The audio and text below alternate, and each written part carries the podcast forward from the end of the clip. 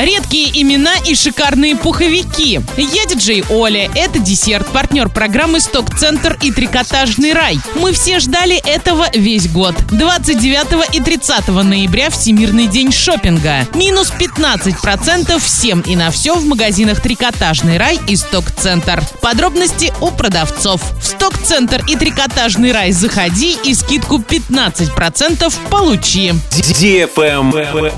News. В Орске появилась аллея с портретами директоров Дворца спорта «Юбилейный». Она находится напротив входной группы на стадион. На портретах изображены семь руководителей учреждения. Отлично, а за последние дни редкими именами среди новорожденных Оренбурга стали Эмиль, Родион, Игнатий, Виктор, Евсей, Дионис, Эмилия, Ника, Стефания, Светлана, Просковья. Среди популярных Иван, Андрей, Артем, Илья, Виктория, Полина, Арина, София. 82 ребенка в семье стали первыми, 75 детей вторыми, 28 третьими, 5 четвертыми. Поздравляем!